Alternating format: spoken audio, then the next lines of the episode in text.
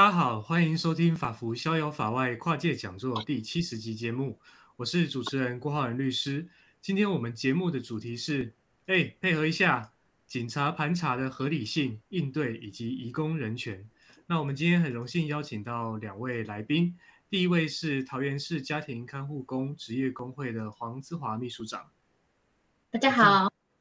那另外一位是台湾警察工作权益促进协会的肖仁豪常务理事。各位听众，大家好。嗯，那之所以会有今天这个主题呢，事实上是因为大概在一个月之前，在新北市的三重区发生了一件警察呃盘查外籍女看护，然后把她带回原警局上铐，甚至上脚镣，然后最后再丢包的这个事件。那在这个节目开始之前，我先大概跟各位听众呃说明一下这件事情的概要了。那首先就是当天其实是有一位呃外籍的女看护工，她在傍晚下楼倒垃圾的时候，呃正在跟她的朋友讲电话，那突然就有一位警察就是冲着她就是吼叫，然后要她出示拘留证，但因为她只是下来倒垃圾，没有带拘留证，所以呃在跟警察呃谈话的过程中就被警察当成是。所谓的逃逸外劳或是失联义工，然后呃上靠在路边，先上靠在路边超商，之后把他呃丢上警车带回警局，用脚镣把他拘束在警局里面。之后虽然查出他是合法的看护工，但是警察没有把他带回原本的地方，而是就直接丢包在路路边。那最后这名女看护工身上也也没有带钱。那只能就是呃一个人自己寻路回家这样子。那过了这这件事情，有经过呃社会上的许多的批评，三重分局也做出了一部分的道歉，主要是针对拘束人身自由的部分。那这个也是我们今天的主题。那我想类似远景盘查合法性或是执法是否过当的争议，似乎每年都会发生哦。那这次的事件又特别牵扯到了另外一个比较弱势的族群，是外籍移工的呃相关的问题。那我们今天有请到我们的资华秘书长，想要先请资华秘书长呃跟我们说明一下是，是桃园市康护工职业工会好像是台湾第二个全部由外籍移工组成的工会。那能不能不能请资华先告诉我们说，台湾目前的移工人数大概有多少呢？那在这个之中，呃，担任家庭看护工的人数大概又有多少？好的，呃，台湾目前有七十万左右的合法的移工，那其中家呃以家庭看护工的人数大约在二十四万左右。那其实过去在疫情之前是。每年都会成长一万上下，所以其实是一直成长，是近年遇到疫情才有一些，呃，这个这样呃，应该说人数停滞成长的情形。那我想问一下，因为大家对于所谓的家庭看护工其实不是很呃很了解哦，多半会把它想象成是呃跟一般的看护是不是一样的？那我想特别问一下，家庭看护工他是不是不受我们劳基法的保障，导致他的工作条件，比如说工时啊、休假都不如一般的劳工呢？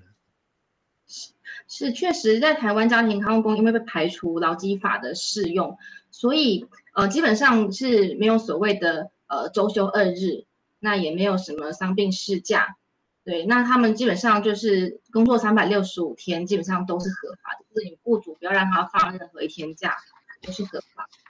所以这种状况之下，有非常高的比例的六成以上的家庭看护工其实是三百六十五天都在工作的。那在这样子的工作条件下，呃，志华能否就是跟我们透露一下，说一般家庭台湾家庭看护工的月薪，他大概在什么样子的水准？然后，当他如果要来台湾工作，他需要自己负担哪些费用，包括中介费？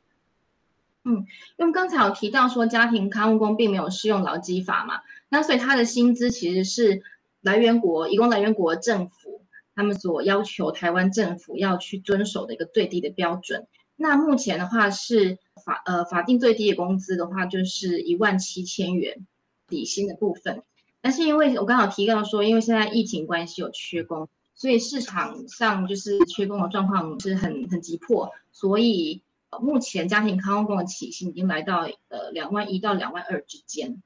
那但是他们要来台湾的部分，呃，其实移工所有移工他来台湾，他们都必须要负担的是一笔就是给国外中介的中介费用。那这笔中介费用，他可能会视他的工种，比如说他是家庭看护工，可能会便宜一点；那他可能是厂工，他就贵一点。那会视他的国籍，比如说呃越南籍的呃中介费高一点，那可能菲律宾籍的中介费低一点。国籍不同也会有一些差异。但总而言之，这个大概落的区间是在六到二十万台币左右。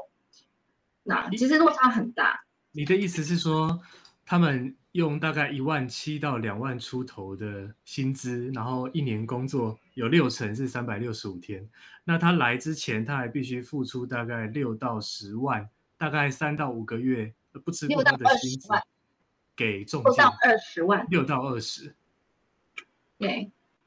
那等于几乎是他一整年不吃不喝的的薪资都给中介嘛？是，所以所有的移工他们来台湾第一年，其实几乎都是在还中介费，因为其实他们没有钱可以付这么大笔钱来台湾工作嘛，所以基本上都是以借贷的方式，先跟贷款公司借了，来台湾再分期付款，所以基本上呃就是债务绑住他们的劳动。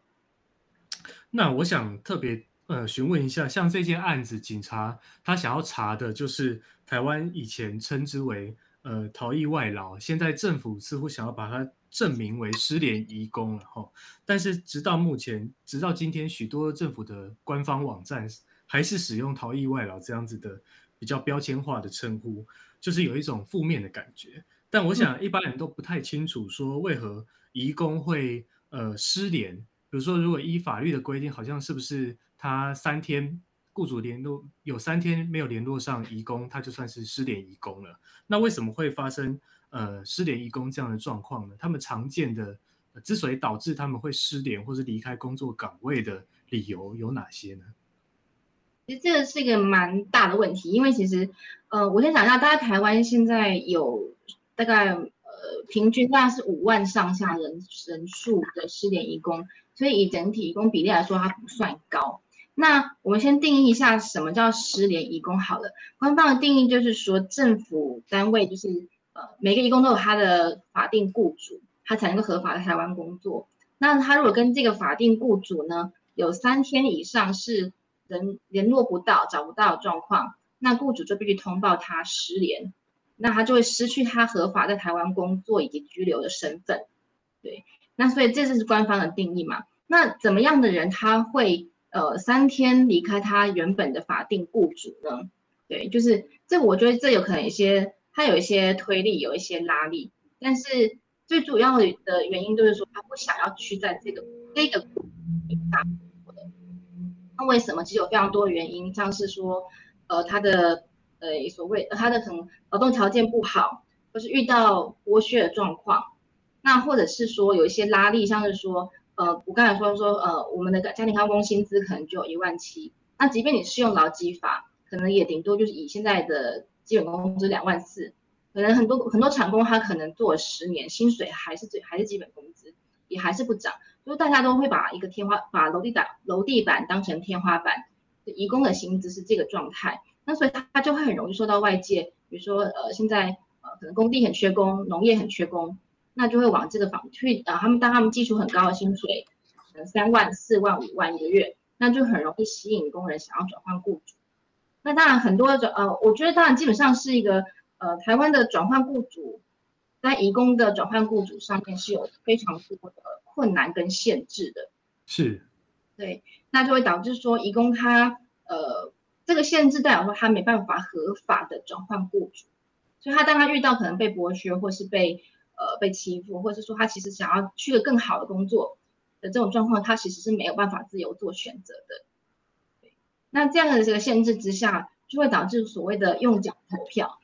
因为其实大家被制度限制住，但其实都是呃身心健康、手脚健全的年轻人嘛，所以对他来说，这个制度这样子绑绑我，其实我没办法去动，我突然动弹不得，那我只好用我双脚做出选择。对，所以他这离开的这个动作，可能过去就被称为逃逸，那那现在就会称为失联这样子。是你刚刚所说的这个呃遭到呃虐待的状况，包括呃雇主如果有在言语上或肢体上一些呃骚扰啊，甚至是更更侵犯性的举动，包括这些情况吗？对，呃，家庭看护工其实因为是二十四小时待在雇主家，那他其实就很像是身在一个孤岛之中，就是他其实这个家里面他所有的人都是他的雇主，那这样他也没办法说自由的外出，那他所有看得到的人，其实呃他都是呃等于是他是呃里面家里面最没有选择的一个人，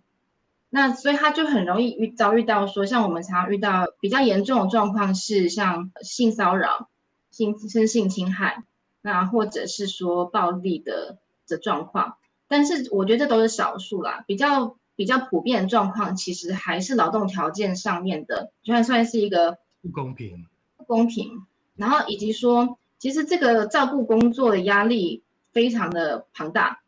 就是说，其实照顾一个人，我们都知道，如果不让他休息，我们都会被身心会被消耗殆尽嘛。那很多东西就处在这样子一个状态，有非常多像失智老人，他晚上不会睡觉，可是我们家庭康护理工可能会被迫要睡在他旁边。是。那那或者是说，其实中风中风需要复健的人，他可能很体型很庞大。那我们家庭看护工大家喜欢雇佣女孩子，但其实大家不一定有那力气可以去做这件事情，久了之后遭遇劳损，就是非常多的状况。想帮必须要赶快一直帮他翻身啊。或是帮把他扶起来、抱起来，或者把轮椅从床上抱到轮椅上，轮椅抱到床上，这些动作其实都很容易造成一些呃，就是筋骨上的伤害，比如说椎间盘突出啊，或是扭扭伤、挫伤，非常多照顾者常见的工伤。但是你没有受到劳基法或者没有受到劳动法令的保障状况之下，就是其实大家是受不了这样的工作的。理解理解，好的，谢谢姿华。那我们大概。呃，现在可能比较稍微比较能够知道说为什么会有呃失联移工这样的状况。那接下来我们回到我们这次的新闻的议题哈。那今天因为有任豪来，我想要特别询问一下任豪啊，那个茶器失联移工现在还是你们警察的重点工作项目吗？或者说以前曾经是？好，那我就大致顺一下那个。呃，有关于茶器义工，我们称为茶器义工这个工作，它的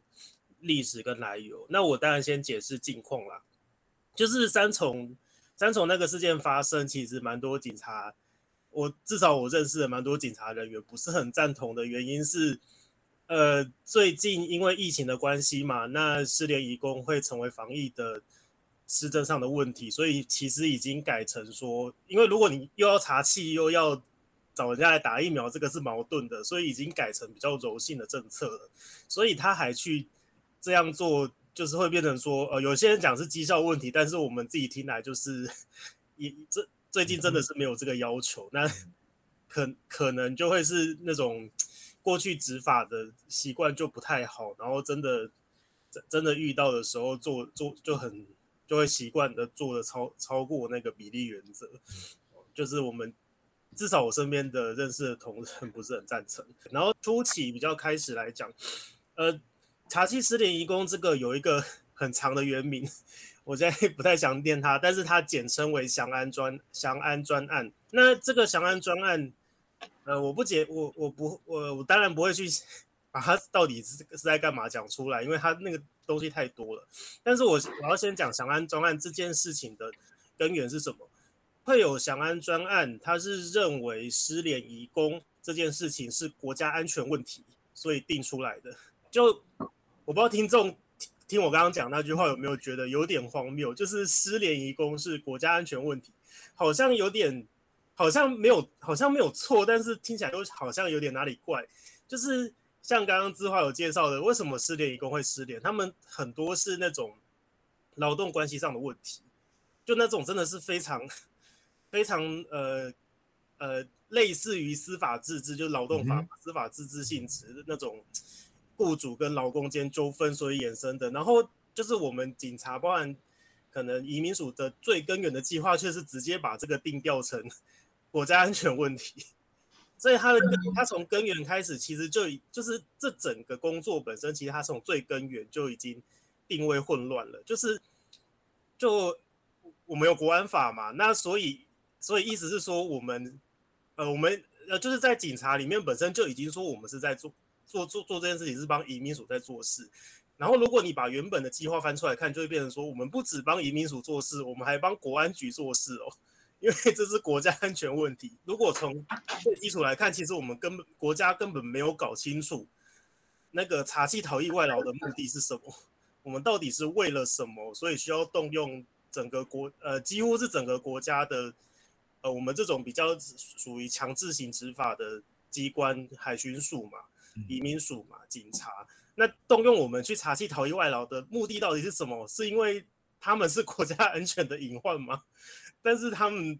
真的是国家安全的问题吗？我觉得这个是翔安专案是你们重点工作项目吗？抱歉，我还是想要了解一下。这、哦 呃、对你们警察来说，执行这个专案的，比如说动力啊，或是觉得它有多重要，或者它考绩上有分数有特别高吗？在目前的警察很多，其实警察很多工作是这样。翔安专案我们是处于协助的 协助的身份，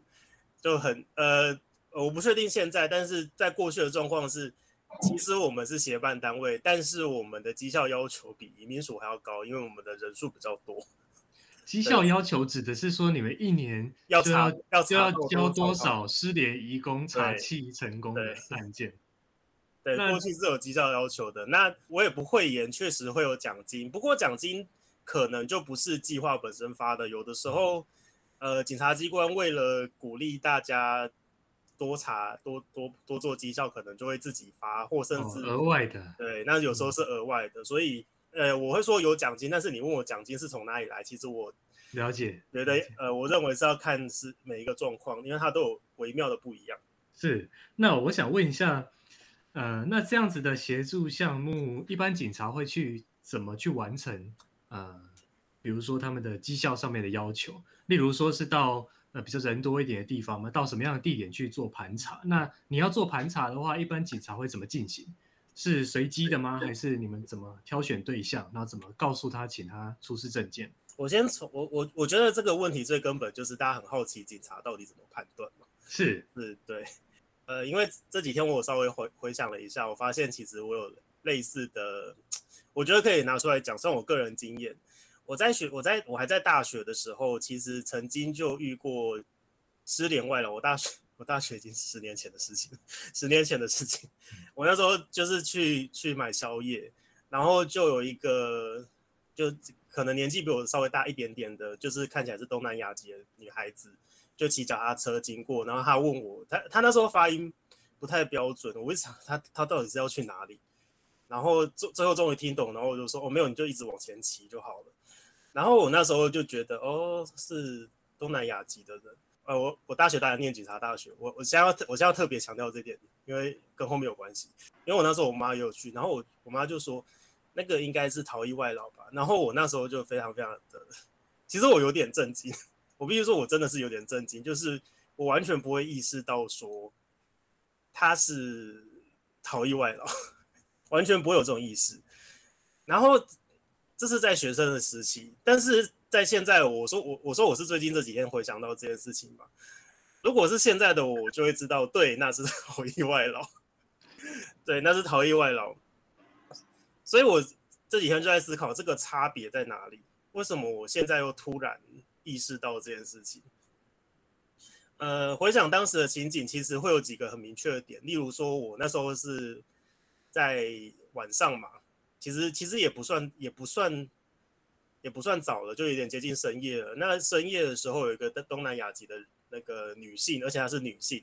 那她自己骑着脚踏车，那那个是一个呃很长很长的缓上坡。我们那边那个我们家那边的地理特色就是很长很长的缓上坡，但是他却骑着脚踏车，然后他要去一个其实，在那时候的算是还会更荒凉的地方。那他的行进路径。地点、条件、国籍，其实就会，我个人会，如果是以我自己的角度，我会觉得，哦，那他可能就是逃逸外劳。我觉我觉得我这个判断可能还算公允。你的意思是说，呃，就是像你这样的判断标准是一般警察可能会使用的？对，就是一般的判断会是这样使用，但是会引起争议的，当然就是没有办法像我讲的这么完，就是不会到这么完整。你的意思是不是说，在一个他理论上东南亚籍看护工，呃，移工，有些女性她很可能是看护工，她没有自由的这个时间点，她怎么会出现在自由的街头呢？是这个意思吗？对，我我知道这个可能有还还是有一点偏见，但是如果以我的观点，我们就会踩在这个线上面。我后来我我后来有想到，这个其实还是有一点太那个，但是大概就是在这个点上。OK，我了解警察对于你们的实际的执行经验跟你们比如说成功的经验啊，会让你们可能有一些类似这样的判断。但我想要知道的是说，那如果是在一些比较，比如说本案好了，他在只是在一般的骑楼楼下。其实我自己我自己住在永和，我下楼倒垃圾的时候，也常常有很多 看护工，他也是就是会在那边帮忙倒垃圾。那你们是怎么去判断说，呃，或是类似的情境呢？你们怎么判断说这个人他是移工，那他是不是失联移工？或者是你们要？其实我更想知道的是，你们怎么怎么看一个人的？呃，外观就可以确定他的国籍，说不定他是日本籍啊，或或或是他是呃美国籍。哇，这个问题很难回答，就就会是说，这个就很像那个美国大法官那个 When I see I will know 那个那一句话，我看到的时候我就会知道。哦，这个是没什么，就是、没有什么客观根据，对，没有，其实没有什么客观根据，出于你们第六感或第六感，或者是你们对，嗯、然后然后我可能稍微超。哎，我这样会超前吗？因为它还会有，其实实物上还有另外一个点，就是见警即逃，非奸即盗。这个我理解。就是你有逃跑的，不只是外，不只是移工，这个一般人似乎你们是这样子教的。对，再再来就就是再往后退，就是这个点，就是通常很多时候说什么神情飘忽，哦，也神情飘忽，其实不，呃，神情飘忽通常就是在讲这个状况，就是他已经他有看起来想要逃走。你是说他看到穿着制服的警察，然后就神色紧张，对，然后就嗯、呃，就是想要躲避你们，你们就会认定他是可是可是这当然是也是太模糊的标准啦。就是在美国法上会要求像我刚刚那样子的，就是要讲出至少环境，然后条件。那你要你要基于环境条件、客观条件，那你做出一个判断。那当然可能还是有一点固定固定印象或偏见在，但是。大概也要到那个程度，所以一一直以来都说不要，就是其实，在警界内部也也常常在说不要什么神情飘忽，是因为事情已经发生了。那作为作为长官，你你还是你你不能去随便的否定自己的下属，毕竟是执法问题。但是其实我们内部也是会说，不要一直都 不要一直在神情神情紧张，这样子会这样标准会整个很。既然你刚刚讲到美国了，那我。也想要就是先在这个部分先问你们一句，事实上在国际啊，包括美国在内啦，他们这种呃，尤其是在他们九一一之后哈，他们所谓的的这种临检上面，会有一种类似于你刚刚所说的挑选对象上，然后以比如说包括肤色啊这些呃比较比比较不是有客观的具体犯罪事证的缘由来进行盘查，那。他们现在国际间或是美国通用的称呼叫做所谓的 racial profiling，就是种族定性啊。那它其实是一种歧视性的执法方式。我必须老实说，它是一种歧视性的执法方式。就像我们刚刚讲的，它或许你在呃你们的经验里面，在那样荒凉的地方，在晚上出现那个外籍看护工是不合理的。但是实际上，这个也 并不是必然的的会发生的事情。那基于这样子的一个印象去执法，有可能了。我是说，有可能在外国就构成所谓的歧视性执法。那你们警方内部，就你所知，有就这一点在做任何的检讨或改善吗？好，其实其实呃，律师你讲的东西，我在几年前就写文章。整个介绍过一遍这个问题，因为我们这几年在做警察绩效制度问题，就必然会提到这件事情，所以我之前有写过。那我很也是很简略的，这个都是这等于都是超超厚的旧账，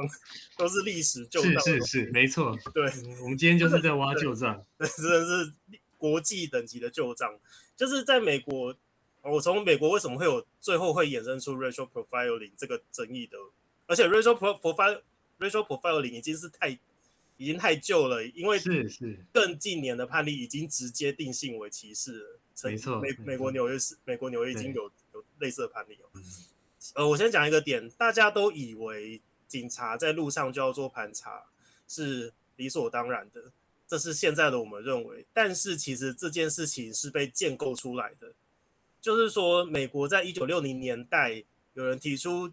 这是为什么我们现在警察会这样子工作，是因为一九六零年代的美国有，反正就是有人提出这个想法，就是说哦。警察应该要更积极的，他就是一个打击犯罪者，就是要跟 犯罪者宣战那个逻辑下诞生的一个那个行政跟施政方式，从那个年代就开始有雏形。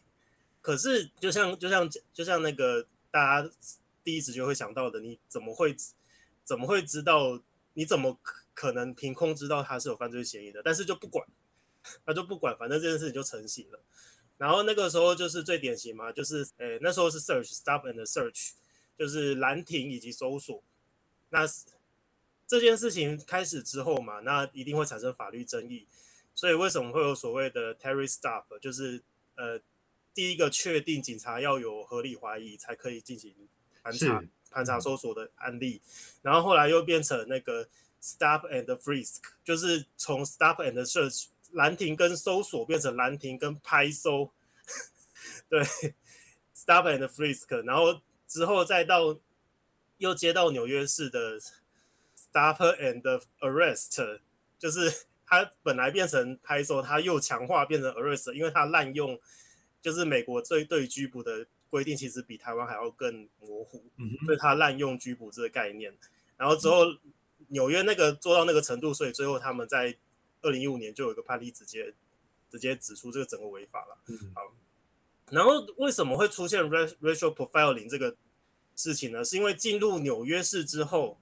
他们的政，他们就是强力推，就是彭博那时候是彭博吧，就是彭彭博那时候是市长，他就是强推 stop and frisk 这个这个政策。那他附带的工附带做了一件事情，就是所有的警察都要去记录我在搜我在拦停的时候，我拦了谁，他的衣着、他的种族、他的肤色、他的特征。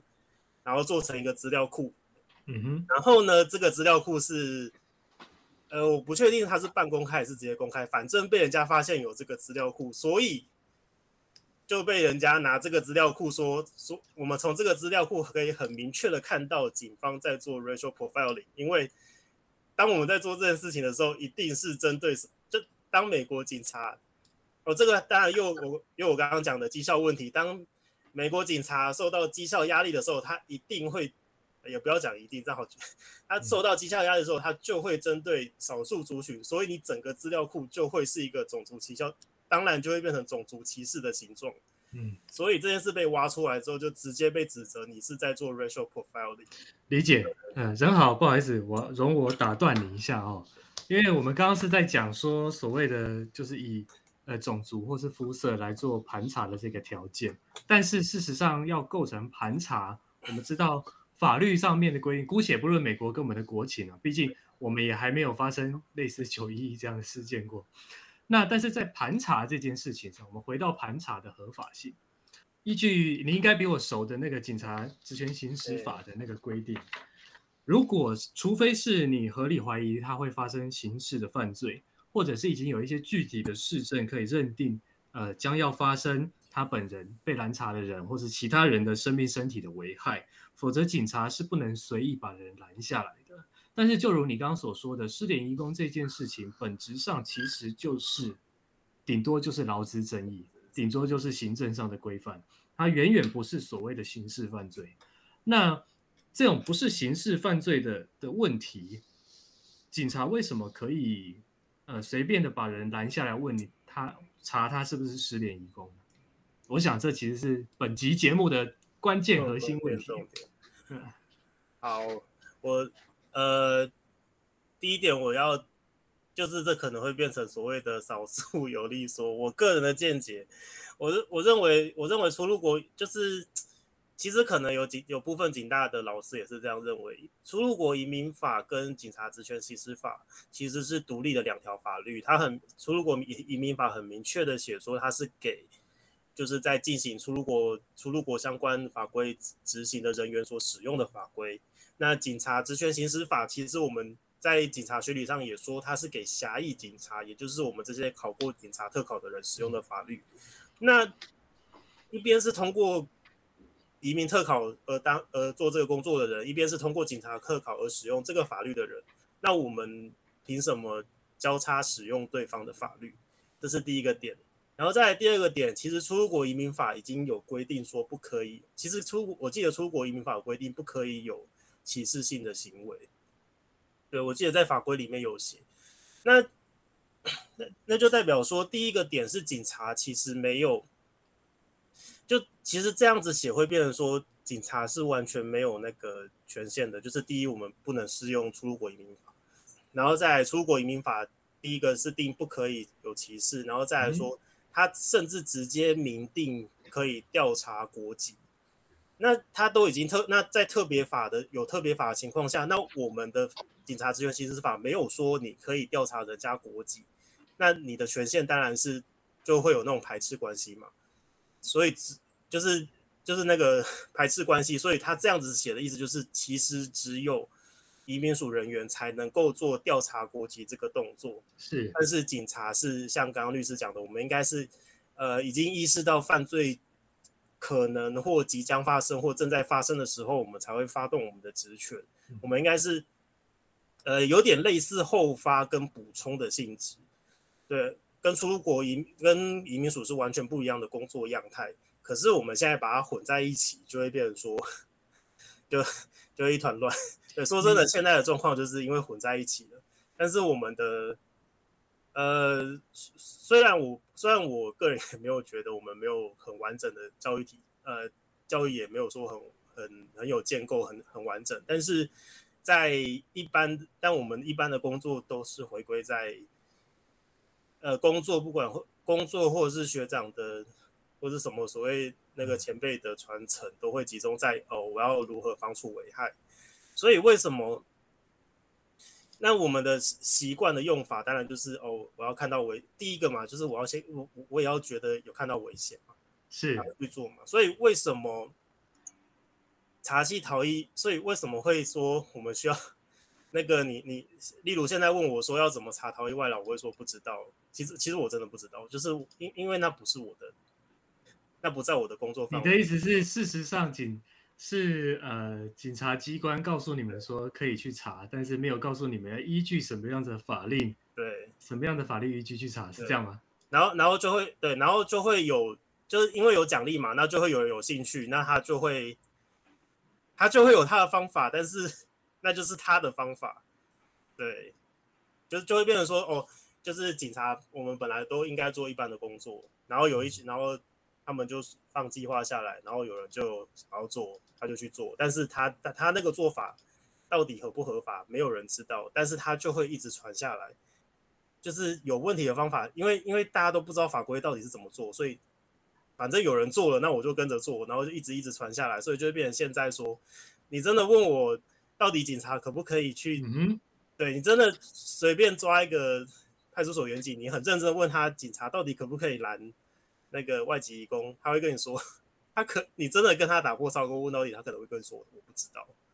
嗯哼，我觉得这是很有可能状况。因为你刚刚提到出入国移民法嘛，那刚好我之前也有稍微看一下，但就我来看，入出国证券应该是入出国移民法啦，入出国。他们的那个所谓的执行职务人员呢、啊，他们在做这种查查，他们叫做查查的任务的时候，他的要件似乎没有比你们呃警察职权行使法第六条来的宽。在他的规定里面，他也是必须第一个，你有事实足以认定说，呃某些营业处所啊、交通工具或是场所，它确实是有一些呃应该要被驱离出境，或是它是非法出入。入出国这样子的情况，他才可以发动这样的查查。看起来并没有比你们要的那个发动临临拦查的门槛要低耶。所所以基于特别法优于普通法，嗯、或是反正任何的法原则，就会知道应该要依据出入国移民法的做法。但是你认为警察其实不应该依据就是入出国移民法？对，第第一，我认为警察不应该用出入出国移民法，他已经定好了。第二，警察职权行使法就不是拿来做这件事情。嗯、我觉得，你的意思是，你的意思是包括内政，包括。警政署、包括移民署在内，都是要你们去做一个其实你们呃没有法律依据可以做的事情。你的你的意思这样吗？我有误解你的意思吗？是我的意思，我我认为就是如此。其实即使是警大内的学者都这样的。了解。那同时，其实我们刚刚没有提到一个是就业服务法，就业服务法也有一条规定是要警察去查失联移工。但是它其实也没有任何的职权行使的规定，可以让你们作为呃盘查的法律依据。那我的问题来了，呃，如果综合前面你跟刚仁豪跟我们说明的这个警察在缺警察其实是缺乏盘查移工呃是否是失联移工的这个法律依据的情形下，仁豪，你会不会觉得说这对警察同仁第一线警察同仁其实是一种？非常没有保障的情形。毕竟如果没有法源，你就有可能在执行职务的时候，呃，被告，或许是被告妨碍自由，或许是被告其他的，或许是被检举，呃，过度违反违反你们的职权行使法都有可能。就总而言之，就是因为于法无据嘛。但是上级却又用奖金、用绩效去要求或者是引诱你们去执行这样子的呃拦查，或是。对你，就是就你个人而言，你不觉得这对警察的第一线警察同仁权益其实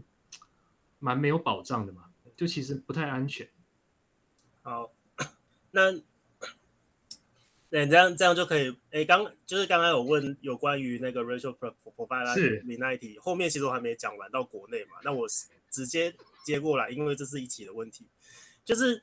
呃，第一个点我要讲的是过在。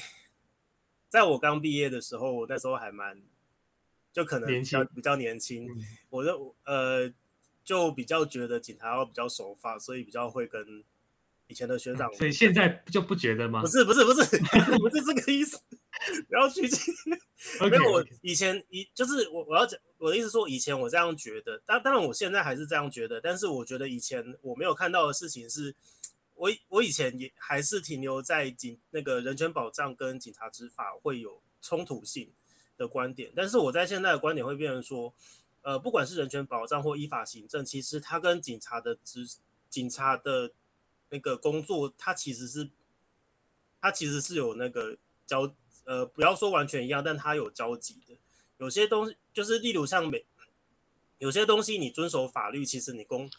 依据法律，或是甚至以保人权保障的思维去做，反而会让你的工作更顺利，或者是甚至也可以保障到自己的咨询安全。其实有很多这样的例子，我要先提出这一点，就他们不必然是冲突的。然后再来就是我把刚刚 racial profiling 那个拉过来讲，刚刚讲到绩效嘛，所以就是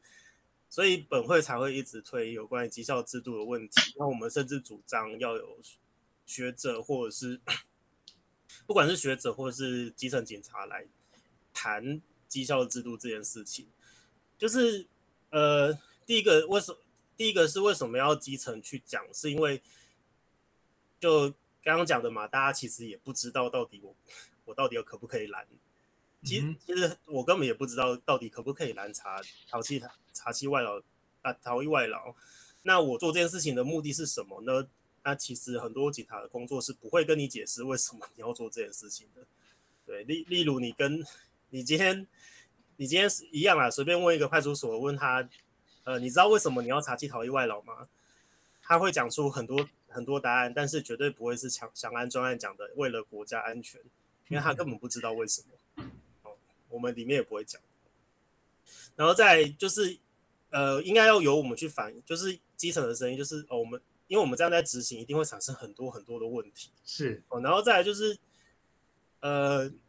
我们会希望有可以有第三方学者加入，就是在绩效问题上可以有第三方学者加入去讨论的原因是，像刚刚讲的法律问题，如果从法律上这个工作根本就不能做，那那他根本不应该发出来叫他做。对啊，应该从应该这样吗？对，像是呃之前新北的那个什么。那个伪造文书请拘票那件事情也一样，嗯、那是因为计划本身已经违反刑事诉讼法的逻辑而定出来的，嗯、所以大家就会请就会做出一些违法的事情。但是你为什么不一开始就先审查好说，说哦这个到底法律上行不行得通？那法律上行得通下来之后执下来下来之后如何执行，那才有的讨论，而不是今天遇到一个事情，然后大家就 计划也计划也有问题，法律也有问题，然后甚至。呃，有些人甚至会牵涉到有些人他执法的习习惯跟方法就不好，然后全部混在一起，所以到底是谁错不知道。嗯，很多因素哈。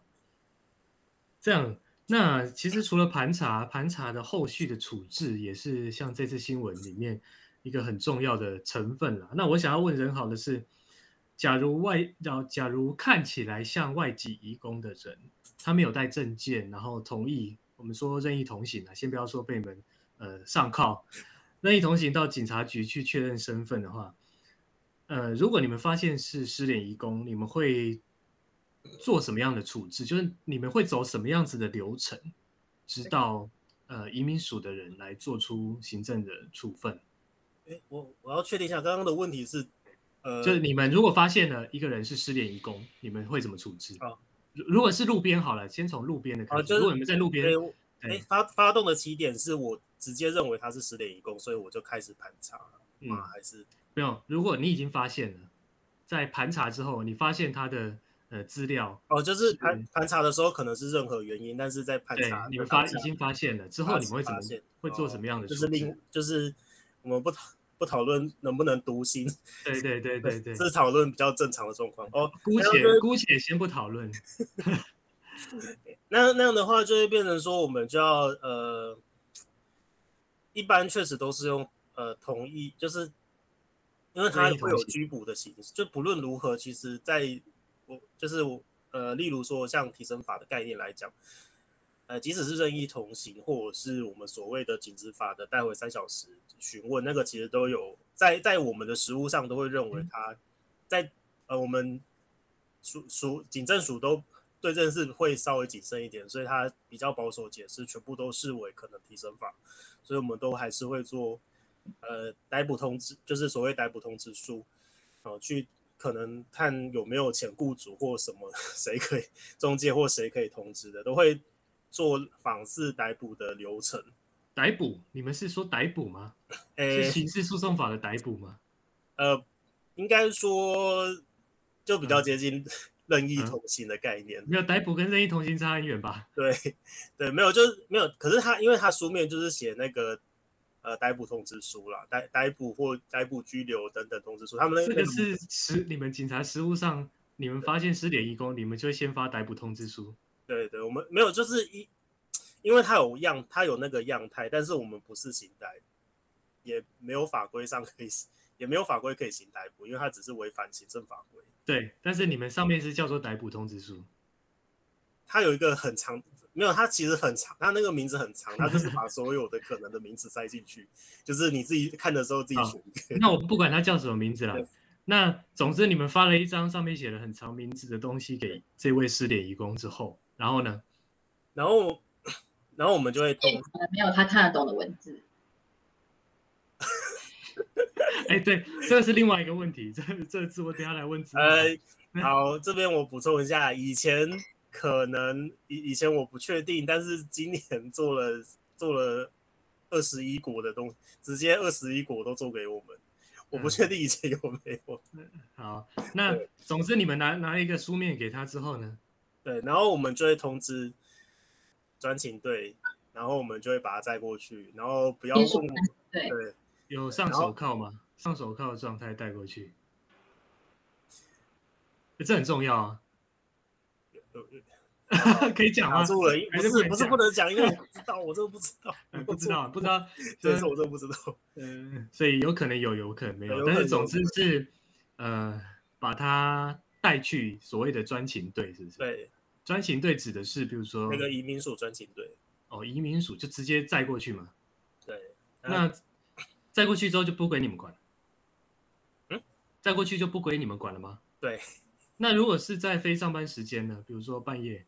啊，他们有值班，有值班，他们一定会有人在。二二十四小时，只要你们发现，你们就会载过去。一定要赶快带过去。哦，那就就你所知，在这个过程中，呃，他们可以随便离开吗？说，哎，这个这个问题要反过来回答。你再来跟我说，我先走了，可以这样吗？就是说，实际上是不是被你们拘束在警察的局里啊？好，这这个问题要反过来说，目前没有法规让让警察可以合法的拘留，那，可以拘提跟留置外籍移工，所以从法规上来说，他确实可以走掉。谢谢你的诚实。对，嗯。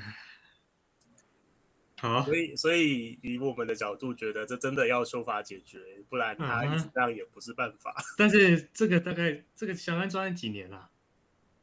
好像从二零零七年开始到现在了。今年不是已经二零二一了？这已经十四年了。所以你们这十四年来都是用都是在没有任何法律依据的情况下去拘束失联移工的呃人身自由吗？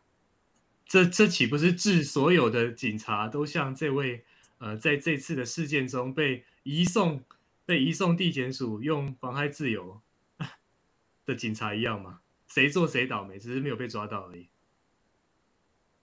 不过，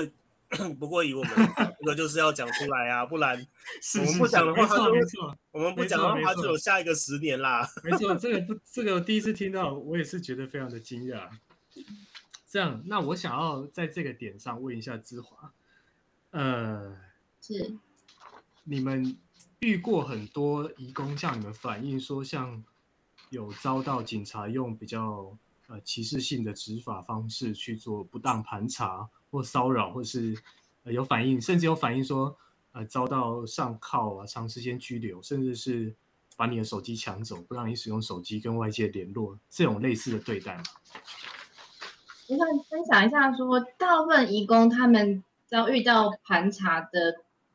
样态都是在什么样的状况之下呢？像这一位，因为我想刚才那个任浩伟大概讲一下，就有说，哎，他他觉得那个怀疑的点是因为一个你让你没有自由的时间，然后看到你自由自在的出现，那我就怀疑你是一个就是无证移工嘛。那可是其实绝大多数的移工，他的经验都是，我只不过放我放个假，礼拜六礼拜天在火车站走路，他就被他就被拦查。被盘查，那或者是说火车站吗？呃，火车站啊，其实大家就是大家你你你们我们知道放假礼拜天去台北啊、中坜啊、桃园、台中各大火车站有自强号的地方就有警察，就是警察就会在礼拜天的时候在那边捞业绩。呃，这 这我也是我们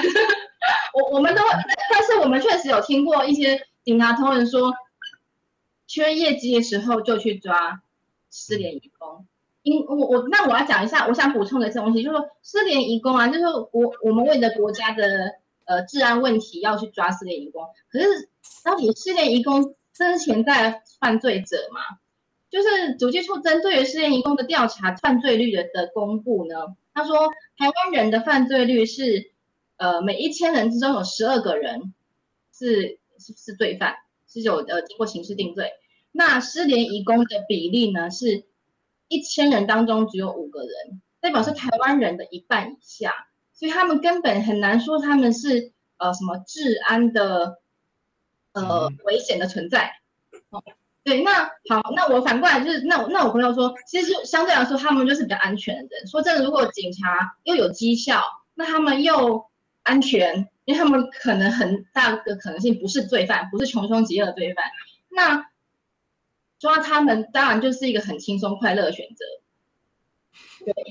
所以我我必须说，这是一个呃柿子挑软的吃的一个问题。是是。我我但我要说，但我要说，我们站在移工的角度讲任何事情都很容易让大家觉得说，哎，我很不舒服。可是我要说，这当然有好警察存在，但我们要讲的是这个结构让会容易，即便是一个好的警察，他也会去说。我真的很缺业绩的时候，我可能会考虑以失联移工为目标去做盘查，以及就是说，逮捕他，就是逃跑这个，就是他这个呃取缔他的违法身份嘛。嗯哼。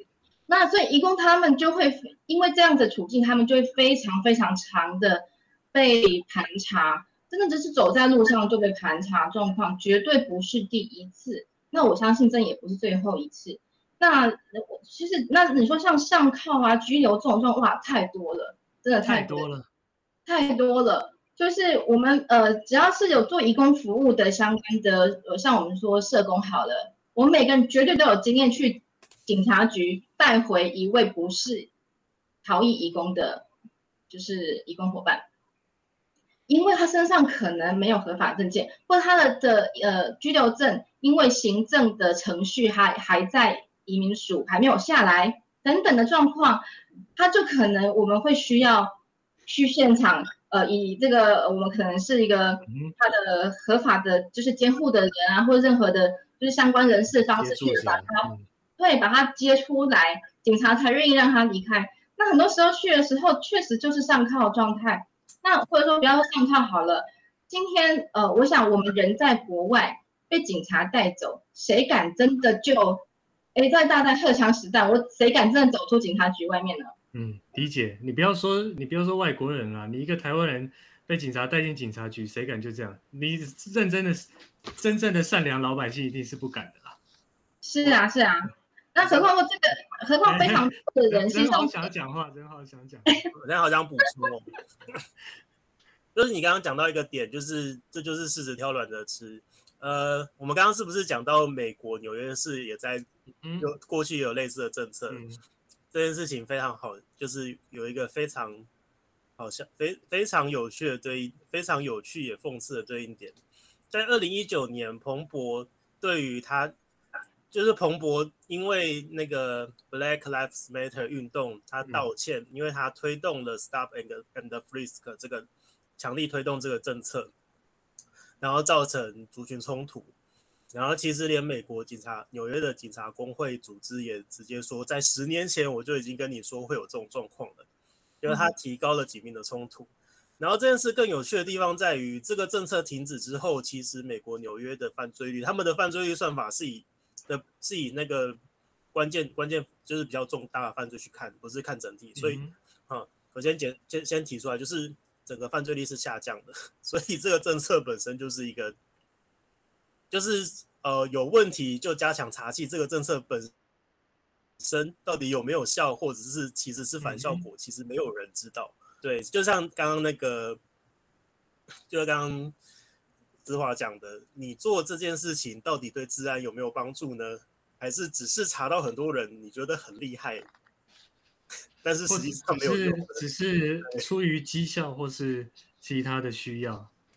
那志华是不是刚刚讲到一半？呃，对，所以我要讲的是啊，就是嗯，很很多的状况，我要想说很多就是呃，警察到底什么状况下，移民署什么状况下，他真的可以很确实的去抓到一个逃逸的，或者说呃，或者说去。真的去发现说，就他的他的初级这件事情，真的是没有抓错人的状态。我必须说，拦查不是一件有效的方式，真的常常都是检举。那很多时候，我们都发现说，无证移工他被他可能被检举啊，常常都是因为他可能呃工，他比如他工作的时候，他呃的他就是他已经是一个无证移工的身份。但他工作的地方，雇主不愿意付薪水给他，可能就会去，就是报警，就是比如说他发薪日的时候，跟老板应该要拿钱的时候，来的就是警察。那或者是说，有的无证移工他遭遇的工作伤害，比如说从就是呃高处摔落，或者是说的，就是反正就是在工作伤害的时候，呃被带去医院丢包。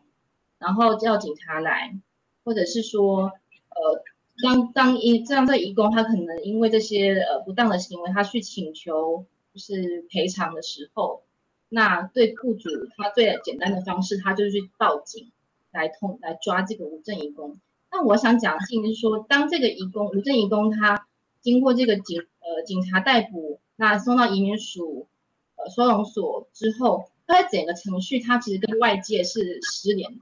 这种非常高比例的被限制自由，然后以及禁用手机，我我发现禁用手机几乎是 SOP 了。就是说，很多的移工他在被呃，就是被警察抓去之后，他其实真的没有机会，就再再再也没有机会碰到他的手机。但外界是完全失联的，除非有在乎他的人去使用提审法来呃，就是要求跟他做律师的会见，不然其实根本没有机会去呃，让他的遭到什么样的状况都是呃，怎么说呢？就他就是不被当成人对待对待的，简单说就是不再被当成人对待。所以姿华，你的意思是说，哎，这个警察抓失联义工的制度反而变成。呃，雇主跟义工在劳资争议中，雇主拿来对付移工的一个手段。呃，我要区分一下，说，呃，就是合法的雇主跟合法的移工有合法跟雇主跟合法佣的处理方式。那我讲的是说，非法雇主跟非法移工，当他们产生劳资争议的时候，就是或者是不要说是非法雇主、跟法移工，呃，移工之间当他有一些争执的时候呢，嗯、那我觉得警察他其实会拿来借刀杀人的。那就是说，这个呃盘查移工，或者说查个取缔呃失联的这个状，这个这个手法呢，它是就很容易被拿来当成一个借刀杀人的手段。所以这样的制度，在你看来是导致移工更加弱势的一个设计嘛？就是这种失联的，还有包括你前面讲的移工，事实上很难转换雇主的这个制度。是，就合法的移工，他堕入非法之后。我们常常很多的状况会觉得说，哎，他他当一个呃无证移工，他逃跑后，诶，只可能只有雇主受害，不认为说是这个移工他可能也受害。但其实我觉得，我想要强调的是说，其实他当他落入这一个身份不合法处境的时候，其实他是更脆弱的。所以如果没有选择，如果有有得选的话，没有一个移工他愿意去逃跑这件事情。了解。那在这次的事件里面呢、哦，哎，我想最后想要询问一下，分别问一下任豪跟姿华，你们有没有什么想要呼吁政府？我想你们你们的的角色应该蛮适合做这样的呼吁，呼吁政府应该要改进哪些地方，或是应该就哪些，它可能是一些陈年烂账，或者是一些历史工业。有有哪些地方是你们认为说应该要在这个时候，呃，呼吁政府赶快加速改进的？毕竟我们呃近年来签订了越来越多的国际公约，从比较早的呃两公约啊，当然还有一个更早的啦，那个反对一切形式歧视的公约，还有近年的那个 CEDO 针对呃消除对妇女一切歧视的这些公约。其实从这些公约来看呢，不管是刚刚仁豪你提到的这种。执法方式有可能涉及种族歧视，或者我们说歧视性执法，呃的这种模式，还是到呃没有没有任何的法源就拘束自由，甚至是零，包括盘查跟拘束自由，然后还有到我们转换无法自由转换雇主的制度，这些看起来对于这些对于台湾要去跟国际做这些公约要求上面的接轨都是。呃，我不要说污点啊，但是应该是 有很大的空间呐。那在这样的情况下，两位呃有没有什么想要呼吁政府应该就哪些部分来做呃改善，或是赶快来做讨论呢？呃，资华先好了。哦，我们其实有非常多的诉求，如果这样讲，我可能两个小时都讲不完。这样吗？那能不能就是先简要几点跟我们？好好，就是首先，当然针对这个案子，我们当然觉得这个警察的滥对移工的滥行盘查，这东西需要通盘的被检讨了。那当然，我觉得这个不合理的小案专案也早该就被废止了。那第二个部分呢，就是说，针对于所有的移工，我们都希望转换雇主的自由是非常重要。今天其实只要呃台湾的政政府通过这个转换雇主的自由呢，基本上我认为逃跑就会少一半嘛。那再来是我希望说，我们当我们身为家庭看护工会，我们一直以来都非常希望政府尽速的立法来保障家庭看护工的劳动条件，因为一个没有法治的状态底下，就是每一个家庭看护工他都是一个非常脆弱的处境，那这都会刺激他们成为一个做出我们最不希望选择的状态。那最后就是呃，可能呃，这可能对大家来说会比较就是比较有争议一点，就是说我们希望能够呃针对所有的无证移工做一个特赦，因为说真的，每个人都是为了来工作，没有人逃跑是为了犯罪，每个人台湾都是为了工作，每个移无证移工他们也都是为了要工作，那更更何况他们其实是填补台湾基层非常重要的劳动力的空缺。所谓，抱歉，我想要特别就最后一点询问一下，所谓失联义工，只是因为呃，在没有在政府所允许的雇主底下，按照政雇主跟跟政府的报告去工作，其实就是失联了嘛。那这些失联义工，或是说无证义工，他只要重新找到，就是政府不管是政府也好，或是怎样也好，只要让他们重新找到呃可以合法工作的的。的劳动契约或是那种环境，他们不就是变成合法的移工了吗？哦，没有，在台湾是你一旦进入了这个失联状态，然后呃，基本上你就会没有办法再回复合法的身份，那就就是你就两个选择，一个是被抓，不然就是一个是投案。就是不论你是自己自所谓自首呢，或是一个呃被逮捕的状况，你都会被限制。你的意思是说，一度失联之后就不能再找合法的雇主，对，他继续接去聘雇成合法的义工，没有办法吗？没有办法，没办法，甚至如果被被遣返出境之后是不能再入境的。所以一旦失联，那被抓到被查获，他就只能遣返出境，是这样吗？是。OK，那仁豪有什么想要呼吁的？好，那我一开始先解。讲一个比较个人观点的东西，呃，其实上一次讨论之话提到那个，就是有呃雇主刻意雇佣非法非法的外劳，然后真的之后出争议之后再直接检举叫警察来抓。其实我其实我上次讨论就是最在意的反而是这个点。呃，我想警察当久了都会有一个，就是都会有一个底线，就是我们会希望呃。就是当当然啦，如果违法，我们当然都要处理，但是不要把警察当成当权纷争的工具，对，不要当成工具来利用。就是我，呃，我我我觉得这算是呃，我很少讲警察尊严或执法者尊严这件事情，因为我觉得不太这个词很奇怪。但是像是这种时候，我就会想起这种词，就是身为执法者应该。呃，要有一些，我觉得要有一些底线，就是你很明确的知道他在利用你的执法权去欺负更弱势的人的时候，虽然你可虽然你可能无法拒绝，但是我觉得大家要意识到这个问题，而不是说哦，法律这样规定，我就这样做。那可那那如果你都是这种态度，那我们到底谈什么执法者尊严这件事情？我觉得这是很基，我我个人会觉得这很基本啊。对，因为我觉得 我我个人还蛮不能接接受这种事情的。然后回到比较政策性的建议，就是呃，以以我们协会这几年的工作来说，会呃，我们其实很多工作很像很像公共议题，就是我们会希望仍然会希望说，警察的第一，我们太多的政策真的是各式各样行政的有关处罚政策、刑事行政，全部都会变成说我一定要查缉，然后我要查缉很多人，但是这些问题。呃，像是移工移工的问题，一一翻开就会发现里面根本就很多是劳资争议性质的问题，有没有保障问题？那甚至最呃一直以来都很还算热门嘛的毒品问题，大家就会知道说，哦，使用你单纯的处罚使用者没有意义，因为它有时候会涉及一那个什么，可能是环境，或者是甚至有些是病理性问题，不能单纯都用刑法去处理。呃，我觉得这几年已经就是这几年推到一个极限，会发现你什么都。就是很很多警察收到的计计划是什么，他完全不会跟你解释说，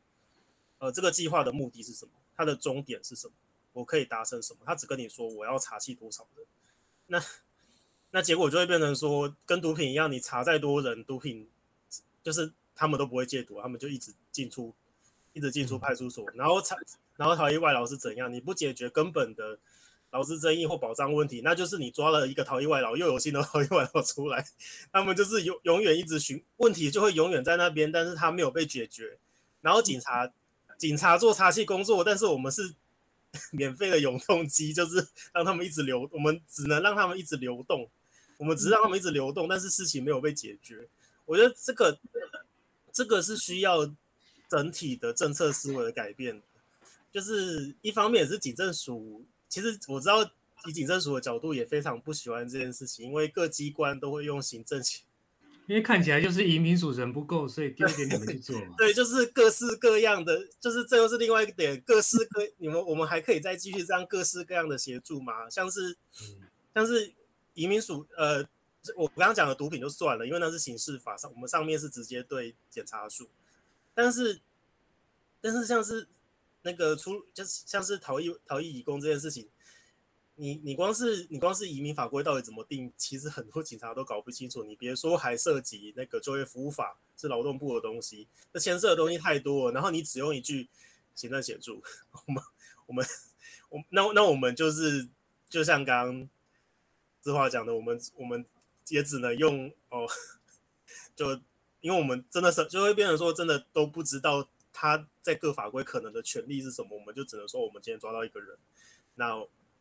就把他移送，那可能过程中就可能粗手法非常非常的粗糙，甚至其实我其实我有点好，其实那个收手机一直收那个手机没收一直有问题啊。我我想要另外一点，当然有问题，那是有问题的，就会变成说，呃，我就我我觉得是像呃，就是第一回回到原本就是绩效啦，绩效你真的要定绩效，真的要定计划，麻烦定清楚，麻烦跟学者们就至少呃。也不想跟那个不想跟最底层的低基层们谈，那至少跟学者们谈清楚吧，到底怎么做比较好呢？怎样才是合法的？那到底现社会现况是什么？要怎么做比较好？别再叫你们去做违法的事了。对，不是说你就发个计划下来叫大家去查，然后查一查违法又爆炸。嗯，又丢给基又丢给基层，个人情绪不佳。对，然后再来就是。嗯再就是那个整体性问题，不要 不要再什么都叫，不要再什么都查气了。有时候我觉得台湾已经，呃，现在已经二零二一年，我们，呃，我就我就我其实觉得很多议题在因为各团体，就是因为大家都很很努力的在讨论，我们这些非政府的外围的团体很努很努力的在讨论，所以其实很多东西它不不是那么单纯，应该。政府总该意识到了吧？不，不要再觉得哦，我今天查到两百公斤的大麻，然后大麻就会从此消失在世界上。嗯，像或者我查今天查到十几个逃逸外劳，逃逸外劳就那个全台湾的那个外籍劳工就会乖乖的遵守就业服务法。我事情并没有那么简单，我希望政府可以至少再再多做一点转向吧。虽然这几年可以知道好像有在改，但是显得还不够用力。我希望大家加油，就这样。好的，那谢谢今天两位给我们非常呃蛮激烈的火花啦哈，也给我们很多大家都不知道的事情，不管是呃失联移工的成因也好，或者是呃警察在盘查，甚至是移送失联移工，呃这个过程中法令的缺乏跟实务上执行的一些问题，我想今天都算是蛮有收获的一集啦。但是因为这个问题实在是太大了，可能不是我们本集节目所能够完整讨论完的。那是不是今天就谢谢大家呃两位的参与？那我们也谢谢各位的聆听啊，谢谢大家，谢谢各位，那下集再见。